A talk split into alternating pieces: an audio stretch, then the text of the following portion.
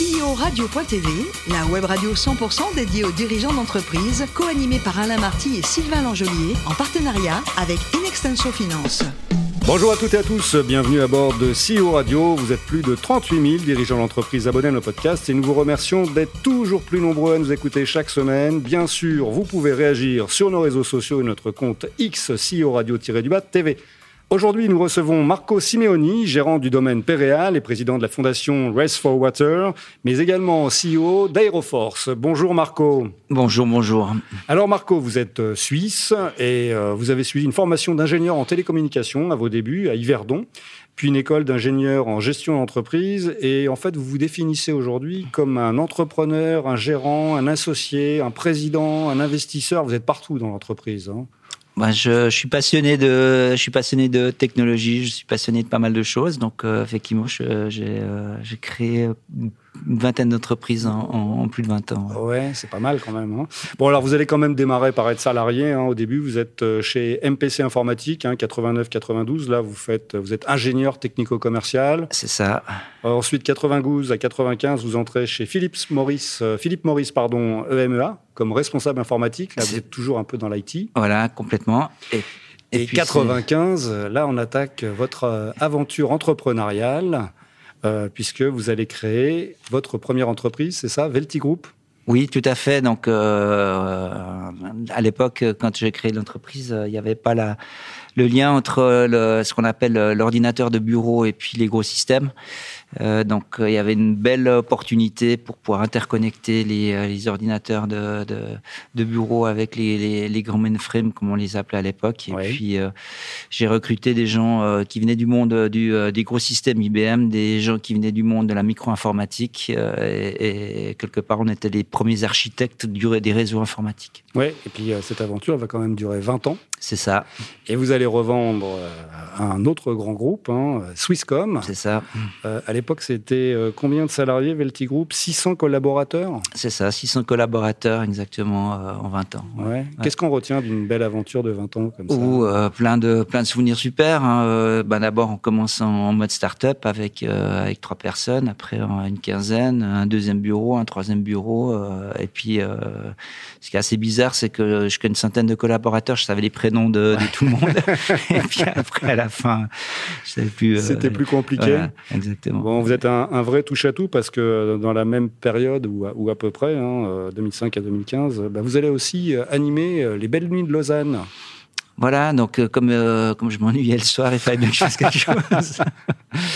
avec euh, avec un associé, on a on a, on a créé deux, deux boîtes de nuit. Et, le Zinc et le Mika Club. Voilà, et le Zinc, il a quelque chose de particulier aussi. chaque fois que je, je, je lance un, un projet, j'essaie d'être différent. C'était pour les plus de 28 ans. Ah. Donc premier club à, à, à Lausanne pour les plus de 28 ans. Il y a beaucoup de gens de plus de 28 ans à Lausanne? Ouais, À l'époque, bah, bien sûr. Et puis ces gens-là, bah, voilà, ils ont aussi envie de pouvoir euh, faire la fête euh, avec avec des gens de, de leur âge. Ouais. Hein. Et puis là, on va arriver en 2009. Alors 2009, c'est le premier gros projet qui va vous tenir plus particulièrement à cœur. Hein. C'est vous créez Océan Développement à Lorient. C'est une société qui existe toujours. Parlez-nous un petit peu de cette entreprise.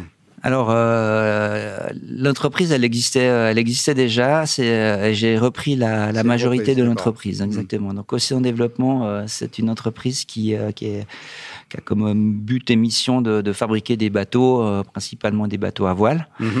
Et euh, Océan Développement a fabriqué les modes 70 pour les, euh, les passionnés de, de les compétition, connaisseurs. les, les, les connaisseurs exactement. Un trimaran de 70 pieds.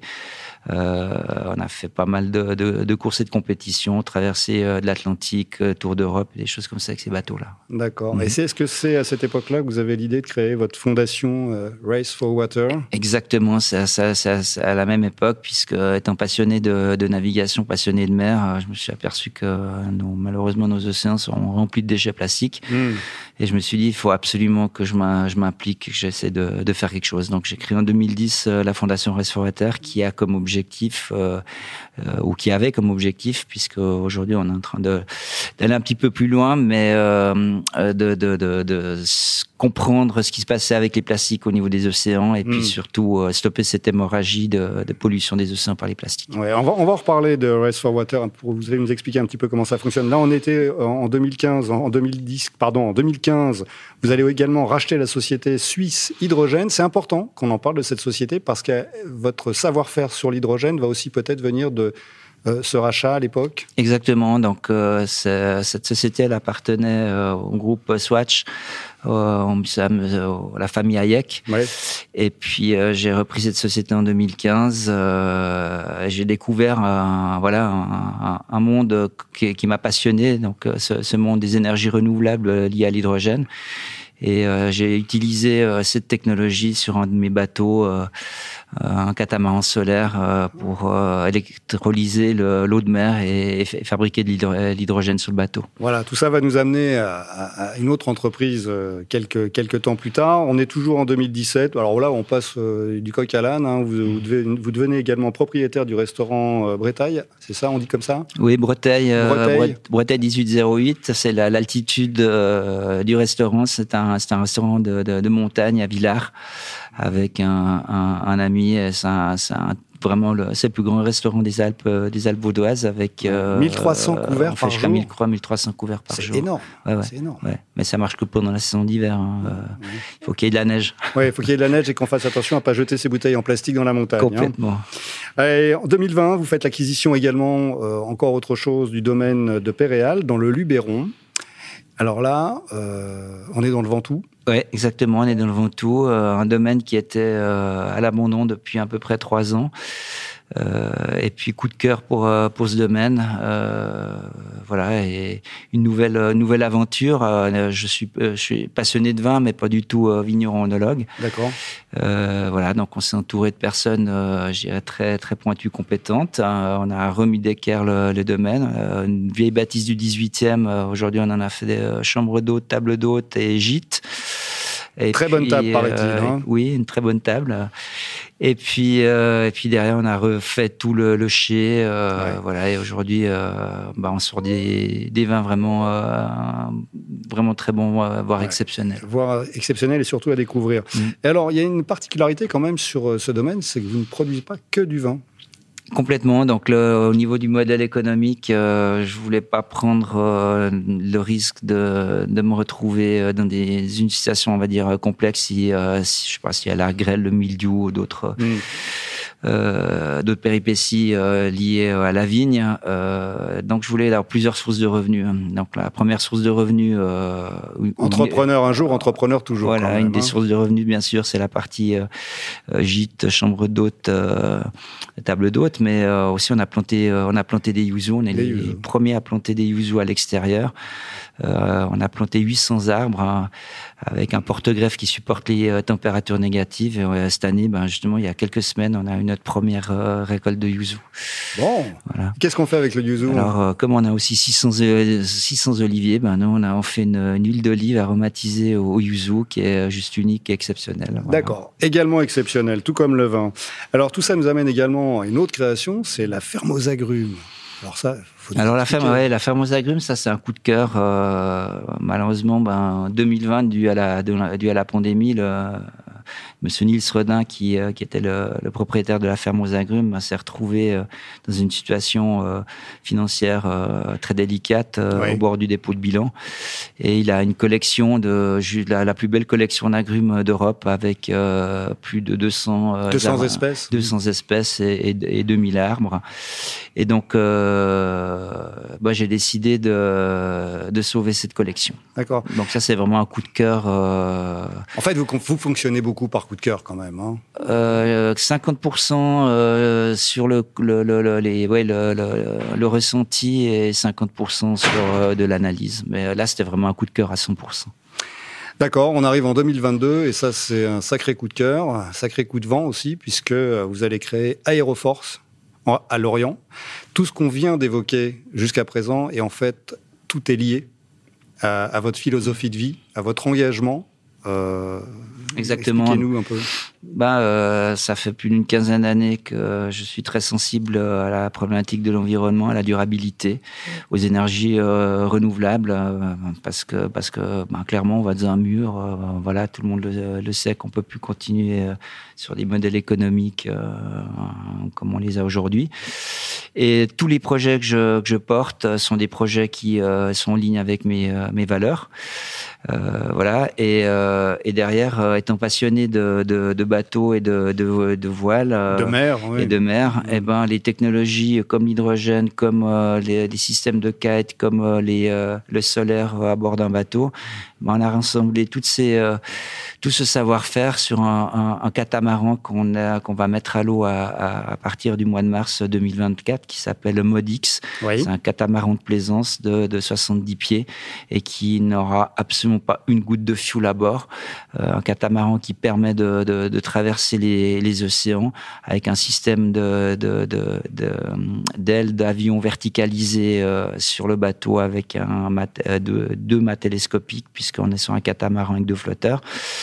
Euh, voilà, et ça va permettre ça, aux gens qui connaissent pas le, le, la voile et le vent d'utiliser le vent pour naviguer et ainsi plus consommer de, de fuel. Demain, demain, je veux piloter mon, mon, mon voilier avec vos voiles, euh, même avec mon permis mer bateau à moteur classique, euh, je peux le faire sans problème. Exactement, hein. vous donnez un cap à votre bateau et la voile, elle va se, euh, se régler automatiquement. L'aile, c'est pas une voile, l'aile va se régler automatiquement. Ouais.